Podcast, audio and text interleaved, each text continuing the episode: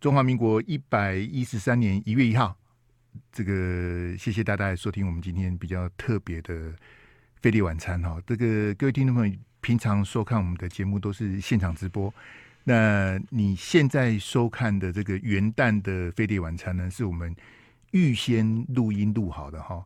呃，虽然我们还是会有用同步有 YT 的直播，也会有 YT 的这个画面跟影音呢，但是这是我们前几天就录好的，所以你看到这个我后面的背景跟我们平常直播的这个主控也不太一样。好，没有关系。但是我们今天呢，还是要跟大家来报告跟二零二四大选呃相关的题目哈。呃，我们知道民调封关是一月三号，那今天是一月一号哈，我们当然是要依照这个中选会。选罢法的这个相关规定哦，绝对不能违规，也绝对不会去谈民调。我们今天主要跟大家报告的是，在这一次这个总统立委选举里面的第三张票，好，也就是呃不分区立委的这个选举呢，来当做我们今天这个元旦算是特别节目的主题的哈。那从今天开始呢，也就是说以后我们遇到这个。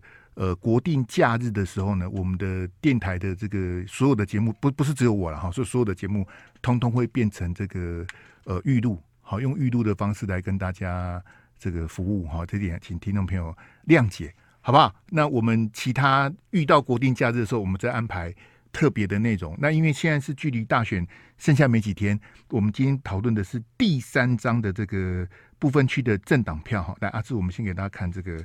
中选会抽签的结果哈，呃，我相信可能大家 比较不关注选举，那怎么会有这么多的政党在推荐提名不分区的立委哈？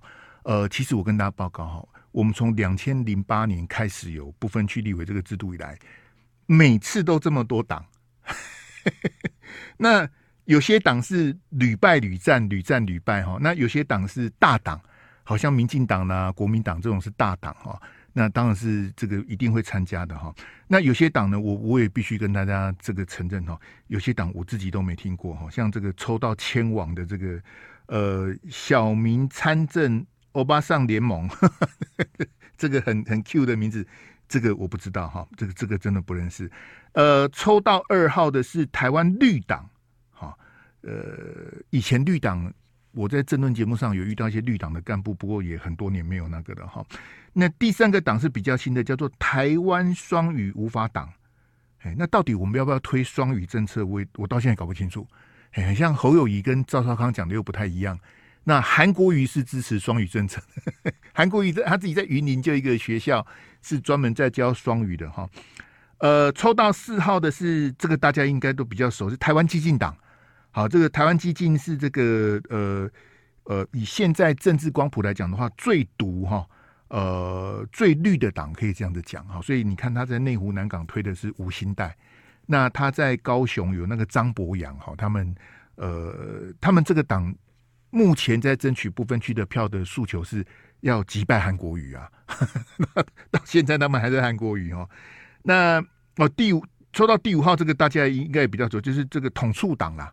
好，这个就是白狼的这个中华统一促进党，哈，这个统促党，好，那第抽到第六号这个就是目前的执政党，民进党，啊，它的全名是民主进步党，哈，诶，抽到七号的是呃制度救世岛啊，哇，这这 这个很抱歉，这个我也没听过，好，这是比较新兴的政党，我们给他加油哈。那抽到八号的是时代力量。好，我们已经介绍了一半哈，因为中选会前阵子有发一个公文过来，说要我们这个媒体啦、啊主持人呐、好评论员哈，要公平对待每一个政党跟每一个候选人呐。好，那接到中选会这种公文，我们谁谁敢不听呢？对不对？吓死人了，不然到时候罚单就来了哈。不过我我要跟听众朋友抱怨一下，就说你要我们媒体要我们做主持人、做评论员的公平对待每一个政党跟每一个候选人，这个我同意。但是，请大家想一想，每一个政党跟每一个候选人，他有公平的对待我们每一个媒体吗？有吗？当然是没有。立马好了，你跟我来这一套。来来来，我们看第九号哈，呃，抽到第九号的是中国国民党，哈，这个中华民国的建国的政党哈。呃，第十号是司法改革党，嘿，这个我可能要看名单才知道有没有认识的人在里面哈。哦，十一号这个也是这个常客新党。好，这个相对于其他比较这个新兴的政党，新党是老牌的政党了，已经成立二三十年了哈。呃，第十二号是柯 P 的台湾民众党，好，这个是四年的党龄，它是二零一九成立的哈。这个台湾民众党，呃，第十三号是台湾维新，这个我也不认识。呃，十四号是亲民党，好，这是宋楚瑜宋主席的亲民党。亲民党是两千年总统大选之后才成立的哈，也成立二十几年了哈。呃，第十五号是人民最大党哦，第十六号也是老朋友哇，这个还在哈，这个就是台联呐，我们简称叫台联，台湾团结联盟啊。哦，台联是之前李登辉前总统跟黄坤辉啊，好，他们这个成立的这个台联，台联以前是有这个立委的哦。好，所以这个这个哇，这个十六个党看起来有我陌生的哈，也有我这个老朋友哈。这个当然人这个人事已非的哈，就隔了这么多年，我们从两千零八年到现在，呃，也十几年了哈。好，那我们来看这个不分区，因为总共有十六个党嘛，刚刚逐一跟大家唱明，中选会可以证明我有公平对待每个党，我们每个每个党都有唱明一下哈。那我们不分区的席次是三十四席。好，有三十四席的这个这个属于不分区的席次啊，要来分配。哎，那阿志，我们给大家看第二张图，黄黄色那一张。嘿，这个哈，因为呃，要跟大家解释一下，每一席你提名每一席哈，保证金是二十万，是要钱的，不是不用 随便提名不用钱。有把三十四席全部提好提满的哈，像这一次的选举就是国民党嘛。呃，民进党跟民众党只有他们三个大党把三十四席的部分区提好提满。那你想嘛，一席二十万嘛，三十四席嘛，你这样算一算就知道，这个也要花个六百多万嘛，才能够提满。那其他的小党哈，呃，碍于人才跟财力的限制，通常他们都提不满。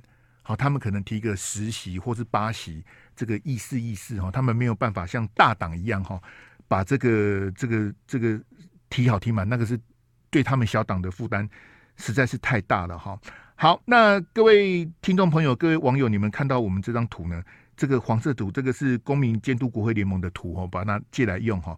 为什么这个不分区这么的重要哈？就是因为它的这个制度的设计哈。呃，那个阿志，我们来第三标来哈，我们看这个第三标哈，为什么是这个五趴？好，五趴的这个门槛是这么的重要，因为你想说五趴。很像很简单哦，我算给大家听，呃，一千九百万的公民会去投票的，大概是一千四百万，一千四百万的票你要拿到五趴，那你就算拿到七十万票，大概七十万票哈。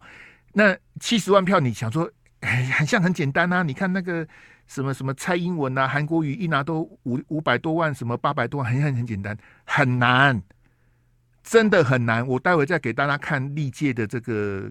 各政党拿到不分区的这个席次，你以为五趴很简单？其实五趴是非常的难的。好，那我们的这个这个选罢法的规定就是说，你要拿到五趴的票，你来才能够通过这个门槛，你才可以去分配这个这个不分区的立委。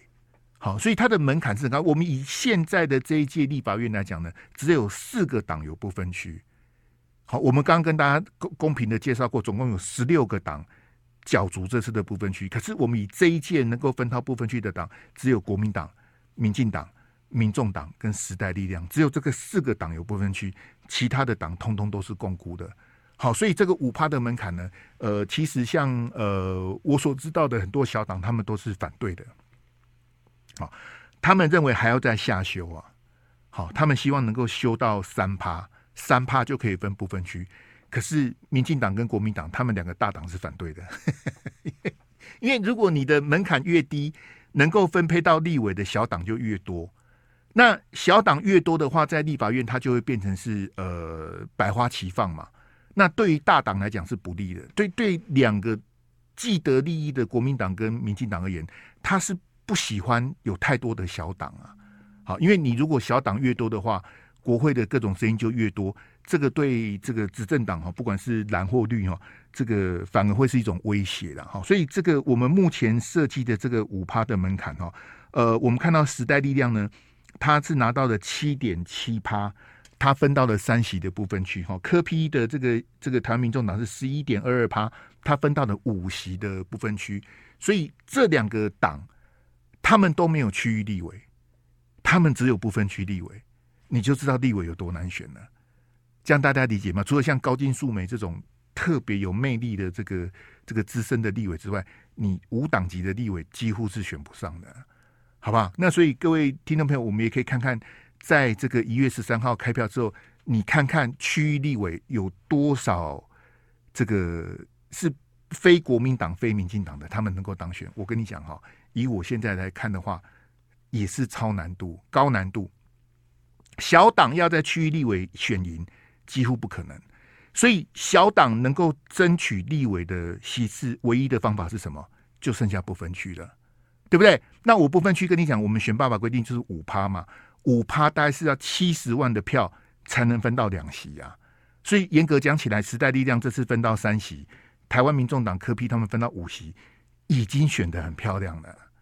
这样大家理解吗？你说，哎呀，那他们怎么为什么只有五席，只有三席就搞啊啦？已经很显得很好了。而且，呃，我们待会在后面再来跟大家提到哈，待会广告回来，我们再看说各党的这个呃这个可能，我来跟大家预估部分区分配的这个。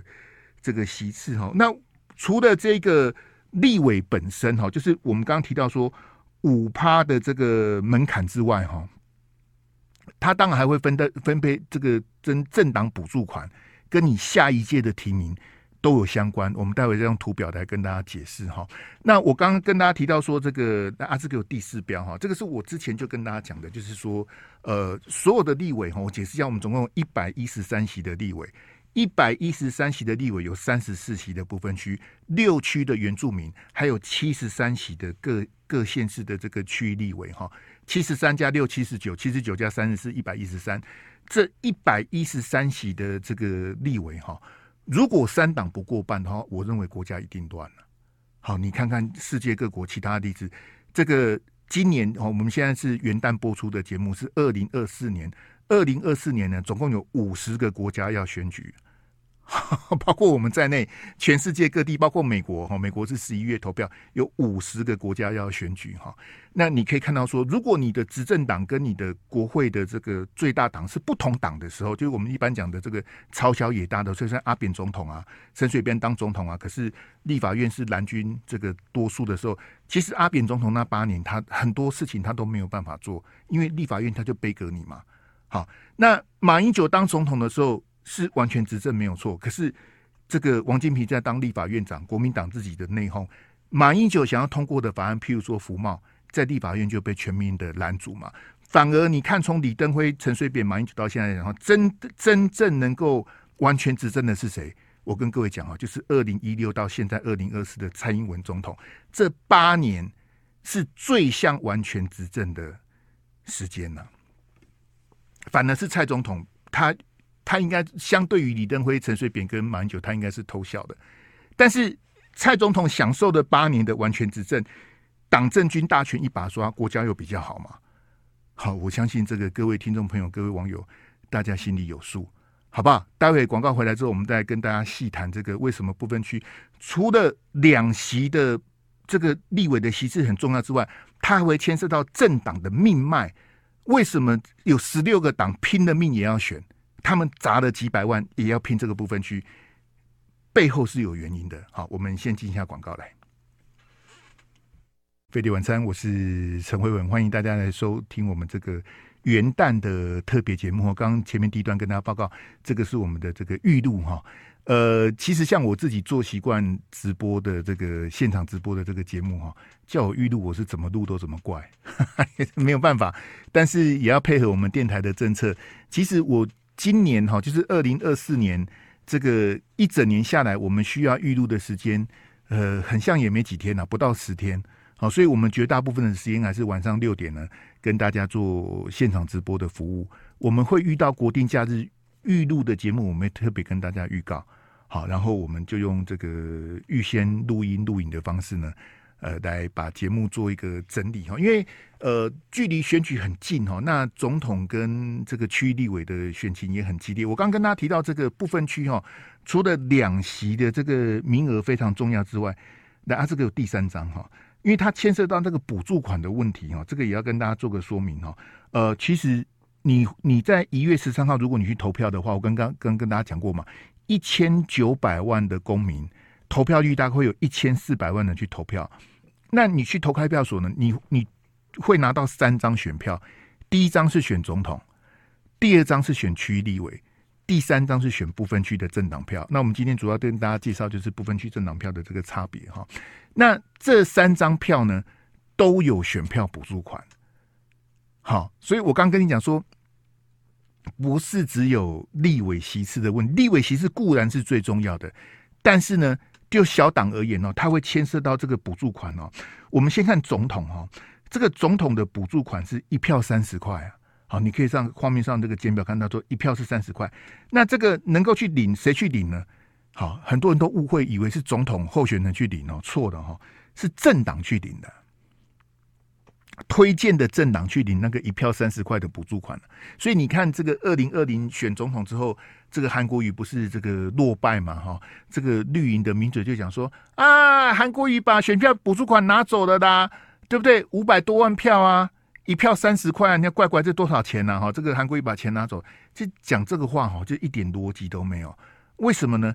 因为你依照选罢法的规定，那个钱韩国瑜是不能领的，那个钱本来就是国民党领的，因为是国民党提名推荐韩国瑜嘛，对不对？那韩国瑜拿到五百五十二万票，他输了，可是他可以拿到一票三十块的补助款，本来去领钱的人就不是韩国瑜啊，是国民党去领钱呐、啊。好不好？那我们知道这次的总统候选人有赖清德，我们从一号开始讲，一号是柯文哲，二号是赖清德，三号是侯友谊。我们很公平的对待这三位总统候选人，那一定只有一个人会当选嘛，对不对？那剩下两个人，他们的选票补助款，总统候选人选票补助款，就是由他们落败的政党去领，不是候选人去领，好不好？啊，大家不要再不要再再骂来骂去的哈。是政党，当然他你要拿到那个这个当选人的三分之一以上的票，好，譬如说，呃，假设有人六百万票当选，好，当选总统人是六百万票，那我也去选总统，我只拿到十万票，我是没有选票补助款的。当选的人是六百万票，我只拿十万票啊，我没有达到他的三分之一，我一块钱都拿不到哈，他是有规定的哈。好，我们看这个区域立委哈，区域立委他的补助款呢，这个选票补助款也是一票三十块。好，那这个就是候选人去领。好，比如说各政党他们在区域立委哈，包括这个原住民的这个立委，总共有七十九席，谁当选了，好就可以拿到这个这个选票的这个补助款。好，那这个三十块就是他们，但这个是一只能领一次。好，就是你当选的时候，你这个在中选会通知三个月之内你去领嘛。总统跟区域立委，你只能领一次的选票补助款。但是不分区就是我刚今天特别跟大家介绍这个不分区，它是不一样，它是一年领一次啊。换句话说，你费了九牛二虎之力拼这一次的不分区的得票，你如果选得好，你可以领四年，四年呐、啊，乖乖的四年。所以你说对小党而言，我刚刚跟你讲说，他要分到不分区的门槛是五趴嘛，我要分到两席立委，我要拿五趴。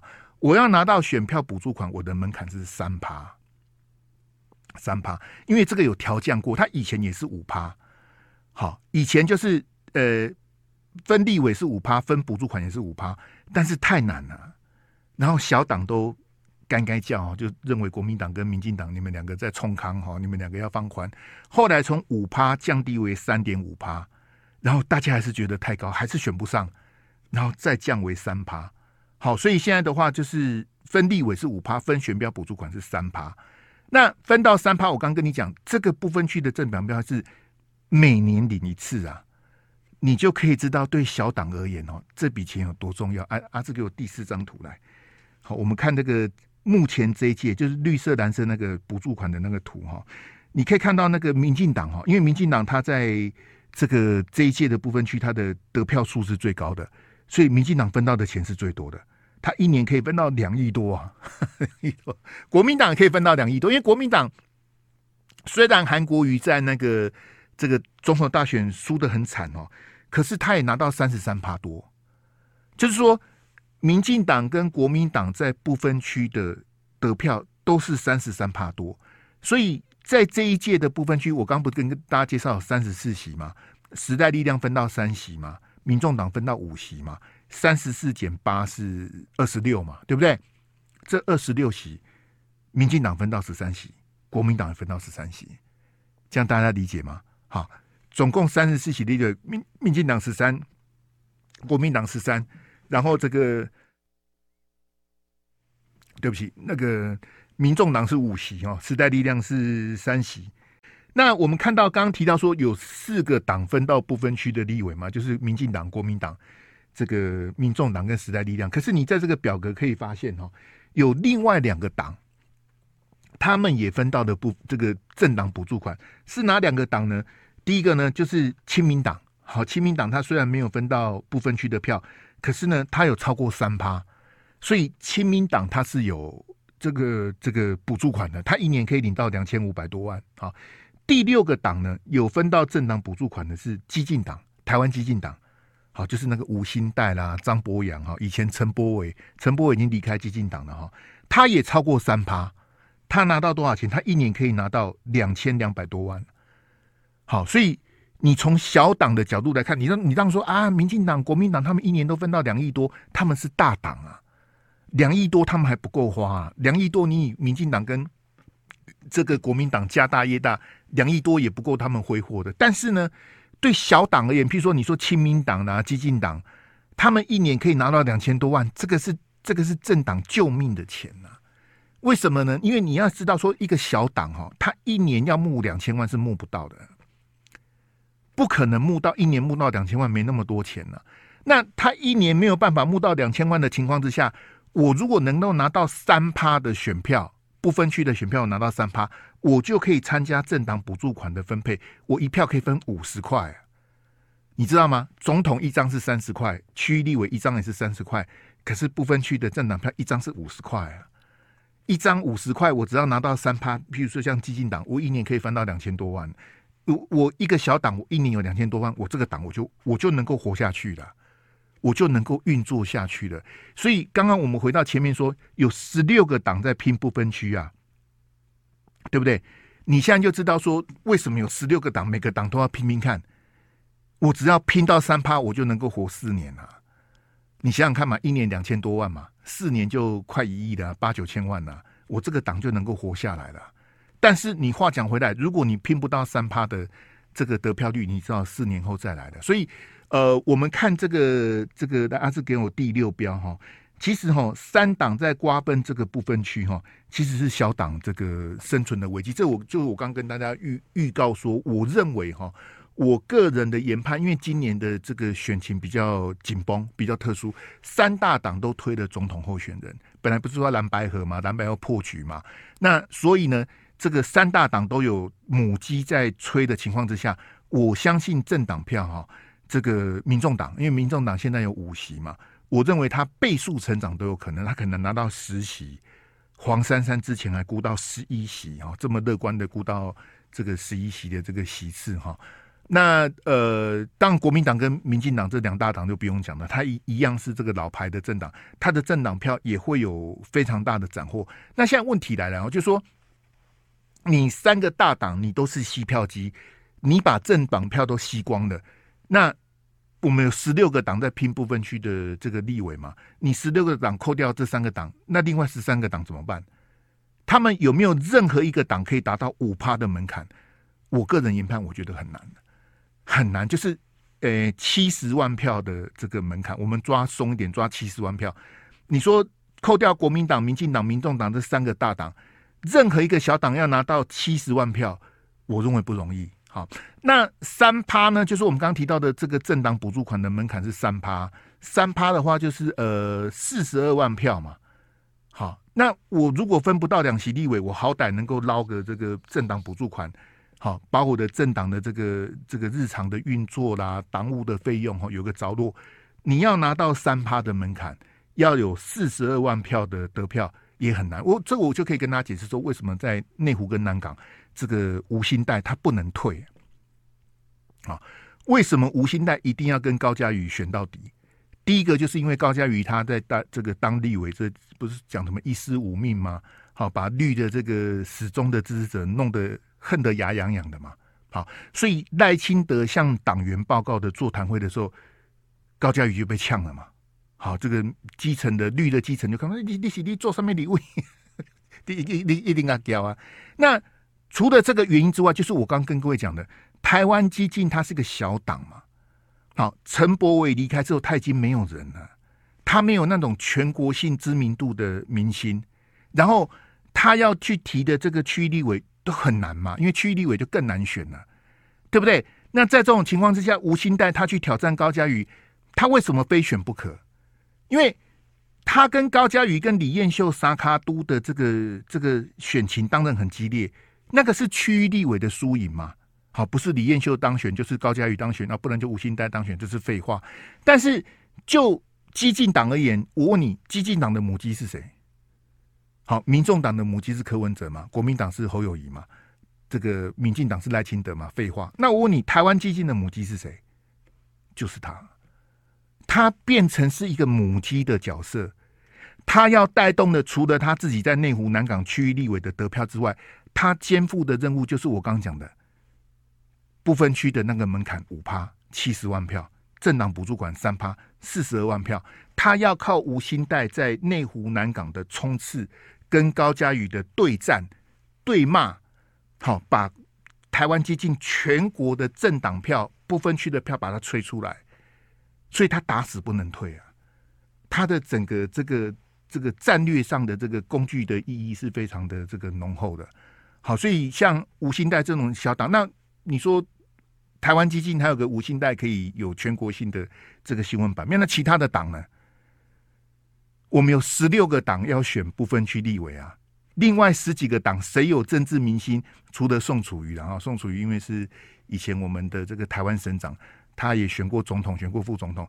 除了宋楚瑜、吴欣岱这种，其实你说那种小党，很很抱歉啊，我刚刚点名的时候，有些党的名字我都还非常的陌生，连他到底提名谁我都不知道。那在这么困窘的情况之下，他要突破三趴或是突破五趴的门槛哦。我要告诉大家哈，这个绝对不是说我们不给小党机会，而是现在的这个制度的设计之下，对大党是有利的，对民进党、对国民党，甚至对民众党这种大党是有利，但是对小党是非常不公平的，好不好？所以我也在这边也要做政令宣导哈，请大家在投票之前呢，十六个党都能够去 Google 一下。好，然后公平的对待每一个党，我在帮中选会做政令宣导，让每一个党都有机会为老百姓服务，好不好？来，我们先进广告来。月里晚餐，我是陈辉文，谢谢大家来收听我们元旦的特别节目。呃，非常这个别扭的这种这种预录的方式哈，个比较常来的听众朋友也可以从我今天穿的衣服去推测我我这一集是哪一天录的，应该不会有人这么无聊吧？反正就是元旦的前几天，然后我们跟阿志还有我们经理这个把这个特别节目哈，这个元旦的预录的节目把它录好，好录满哈。那这个从今年开始哈，就是民国一百一十三年二零二四年开始，我们飞碟电台的这个遇到国定假日的节目，我们全部都是用预录的方式来进行。好，所以这一点跟我们之前往年的这个电台的这个行事历的这个作业不太一样，这点特特别跟听众朋友做报告。好，那呃，因为前一阵子我们本来有开 call in 呐，哈，我啦哈，我本来要开 call in，然后后来我自己又。这个瞻前顾后的，后来又取消哈，所以我我觉得，我现在回想起来也还好呢哈。如果说 如果说我们前阵子还在开扣印的话，至少要开到一月三号封关民调嘛。那现在做做预录的节目又有点怪哦。但是呃，我后来决定不开扣印也有我的这个心路历程啊。我也希望听众朋友能够谅解哈。呃，因为我们有史以来选总统，总统直选从一九九六年开始嘛，每四年选一次，选到现在二零二四年，今天是二零二四年的第一天哈。我们有史以来总统大选投票率最高是两千年呐。为什么两千年的投票率最高？啊不，两千零四年不是开枪吗？三一九枪击案吗？对不对？两千零八年马英九不是风靡全国吗？对不对？二零一六年蔡总统不是碾碾碾压吗？小英小英有没有三只小猪有没有？那为什么是两千年的？投票率是最高的，因为两千年他是萨卡都啊，是宋楚瑜、陈水扁跟连战的萨卡都，所以两千年是目前有史以来最高的投票率百分之八十啊。然后从那一年百分之八十之后，我们就没有再超过百分之八十的投票率，就是七十五、七十六、七十五、七十六这样跳来跳去。好，那呃，就是因为沙卡，通过，我们今年也是三脚督，因为蓝白河的破局嘛。那柯文哲选柯文哲的，侯友选侯友的，所以我们已经很多年没有三脚督的，以前都是蓝绿对决嘛。好，那这一次又回到了两千年的那个三脚督的这个剧本，所以我很难。去估算说这个一月十三号的投票率是高还是低，但是我必须告诉大家，这一次的选举至少选到现在，让我觉得跟往年蓝绿对决来比的话，今年反而比较冷。啊，不是天气冷，那天气固然很冷，可是我是说选情冷啊。虽然是沙卡都，可是选的很冷哦。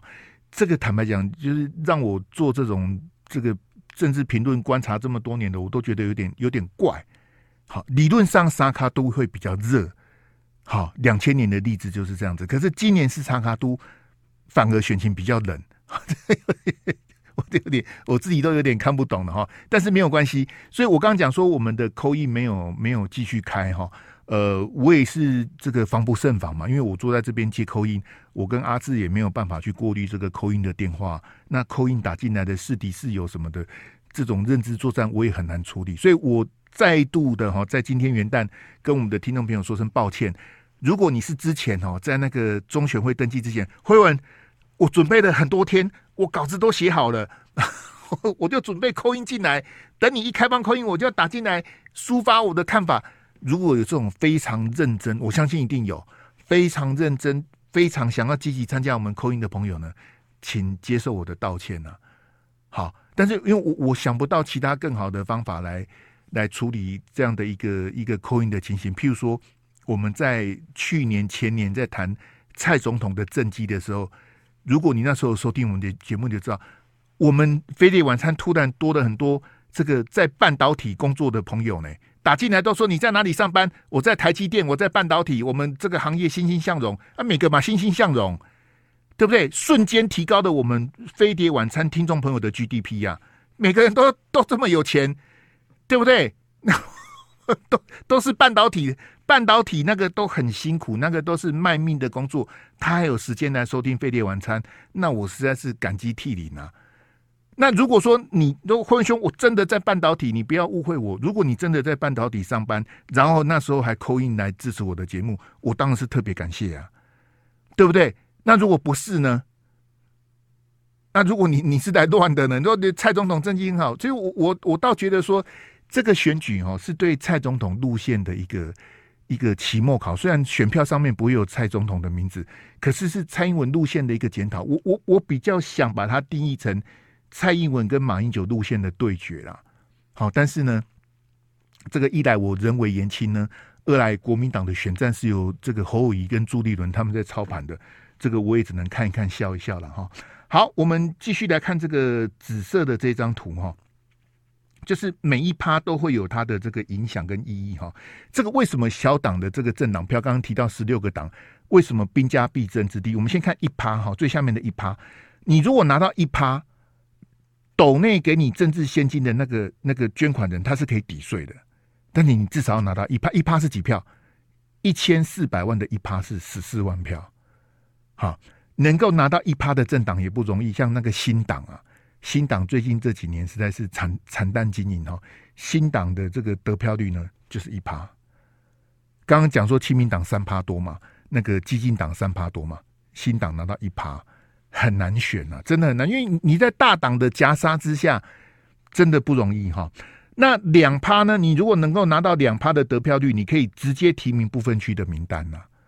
好，那这现在这个我就我简单做个说明啊，譬如说呃，我要成立一个新的党。我从来没有参选过，那我要提名不分区怎么办呢？你可以，你还是可以参选，你但是选办法规定你要提实习的区域立委。好，二零二零年的民众党就是这样子，他找的那个冲锋队就是帮民众党打江山的。好，柯 P 那时候刚成立民众党的时候，他刚刚成立嘛，他刚刚成立他就要选总统跟立委嘛，虽然他总统没有提名人。没有联署，他就拼立委。你要有实习的区域立委，你才能够提名不分区。那实习实习的区域立委一席也是二十万呢，实习的区域立委一席二十万，就两百万呐、啊，对不对？那你不分区立委，你假设你提名五个好了，诶、五个也要一百万呐、啊，都是钱呐、啊。你以为你以为钱很好？你以为每个都郭台铭吗？很对小党而言哦，每一每一每一个票，每一张票，每一分钱，他都很计较的。所以如果两趴的话，你下一届就可以直接提名不分区，你就省了好几百万了，对不对？好，这个差别很大哈。那三趴呢？就是我刚跟你讲的，你可以拿到选票补助款，这个是有调降过，本来是五趴，本来是三点五趴，已经调降为三趴。我跟你讲哈。调降为三趴，很多小党还是干干叫。我刚就算给你听嘛，能够分到三趴的哈，就六个党。这么多党，我们 只有六个党能够分到三趴。那能够分到五趴的，就最上面这个五趴可以分到立委的，只有四个党。你这样还觉得很好选吗？很难选。好，所以我对那种名不见经传的小党呢。我都是给爱的爱与包容啊，我都是同情他们的。虽然我不会投给他们，因为他们提名的人我都不认识啊，对不对？可是你你说真的小党生存不易哈。来，阿、啊、我们给大家看那个历届的这个图，好，这个是联合新闻网他们这个统计的图哈。呃，其实我们一开始有不分区是两千零八啊。好，那他从二零一二开始来这个统计也没关系，我们来来做个参考哈。在二零一二年的不分区呢，分到这个不分区席次的有国民党、民进党、台联，好，就是我刚刚跟你讲的台联，还有亲民党。好，亲民党那时候还分到两席啊。二零一二年的时候，他刚好略过五趴的门槛，有两席的部分区立委，那很难。好，所以二零一二年是有四个党。好，你看绿党才拿到一趴多。呃，新党也是一趴多，另外叫什么党？健保党，我都忘了有这个党了哈。好，我们看二零一六哈，二零一六分到不分区的有谁？有民进党、国民党、亲民党，还有时代力量啊。时代力量也分到了六趴，好，也分到了这个两席。呃，我如果没记错的话，应该是应该是徐永明还是黄国昌他们，就是应该是这一次他们有分到两席。二零一六年的时候。哎，黄国昌那时候应该在汐止啊，他那时候应该是选区立委哈，呃，所以二零一六你可以看到有分到席次的也就四个党。那我们再快速的看到二零二零哈，二零二零就是现在的现任的这个立委呢，就我刚跟你讲的四个党，时代力量他分到三席，他拿到七点七趴，民众党科批第一次参选就拿到了十一趴，好，这不容易哈，他拿到的五席的不分区立委。国民党三十三趴多，民进党三十三趴多，他们各分到的十三席。所以各位听众朋友，你我讲到现在，你可以发现说，你就知道韩国瑜输的有多惨了。你看看不分区的票，民进党分到十三席嘛，对不对？国民党也分到十三席啊。民进党三十三趴多的得票率，国民党也是三十三趴多的得票率。他们两个党是在不分区的政党票，他们两大党是同登同分了。没错吧？同登同分啊。那我问你，那为什么总统大选输了十九趴？你现在知道我的意思了吗？不分区的席次，国民党跟民进党是平分秋色，各拿十三席。可是总统大选的选票，韩国瑜输给蔡英文输十九趴，输太多了啦，完全输给民进党的奥博哈，输给这个认知作战，输惨了。其实我我讲句很实在话，韩国瑜输没有关系，但是我认为他不应该输那么多，啊，因为选举一定有输有赢嘛，不是韩国瑜赢就是蔡英文赢的废话。可是输没有关系，但他输到十九趴，输过头啊，输刚输刚网民体啊啦，我们讲台语就是这个意思的哈。好，所以我我刚刚跟大家做个结论，就是说民进党因为他是各派系在分位置哈，你可以看到最后民进党当选的名单，一月十三号是礼拜六，一月十五号。我们礼拜一这个现场直播的时候，就可以告诉大家，民进党各派系分到哪些位置哈。那国民党在这个国民党部分区，他正二代是排的很多人。好，这个赖清德在政见发表会也直接批评国民党的这个这个部分区的名单太多的正二代，这都朱立伦安排的，有没有？就是我爸爸以前是立委，我妈妈以前是立委。那国民党的正二代排名没有排很前面，他排在后面干嘛？干嘛？差回啊，增加知名度、曝光度啊，啊，让陈慧文骂一骂，汪爸爸一讲起立委，汪妈妈一讲起立委，这个朱立伦的盘算是这样哈。那我们看最后一标，这个民众党是因为有空降部队了，啊，所以民众党内部有点反弹了。很多人跟民众党其实没有那么多的渊源，譬如说，我刚刚不讲说柯文哲二零二零民众党刚成立的时候，不是派的冲锋队去牺牲吗？那些人现在被提名安全名单的人，当初有在牺牲吗？大部分都没有，所以他是空降部队嘛。好，所以对民众党的基层的士气，那时候不是有好几个人退党嘛？他们其实是不满的哈。那我最关心的其实是时代力量啊，因为时代力量这一次之所以能够有三席，是因为当时黄国昌好去提名了小灯泡的妈妈哈王婉玉委员哈，也就是现在时代力量的党主席。我个人觉得。我不是完全认同他的表现，但是我比较担忧的是时代力量，他现在提名的这个都是素人，都是政治素人。虽然在各方面都有专业，但是没有政治明星哦，选起来会非常的辛苦。好，谢谢大家今天的收听跟收看哦，我们静待一月十三号一千四百万人去投票的结果，好不好？谢谢大家，我们这个明天见，拜拜。就爱点你 UFO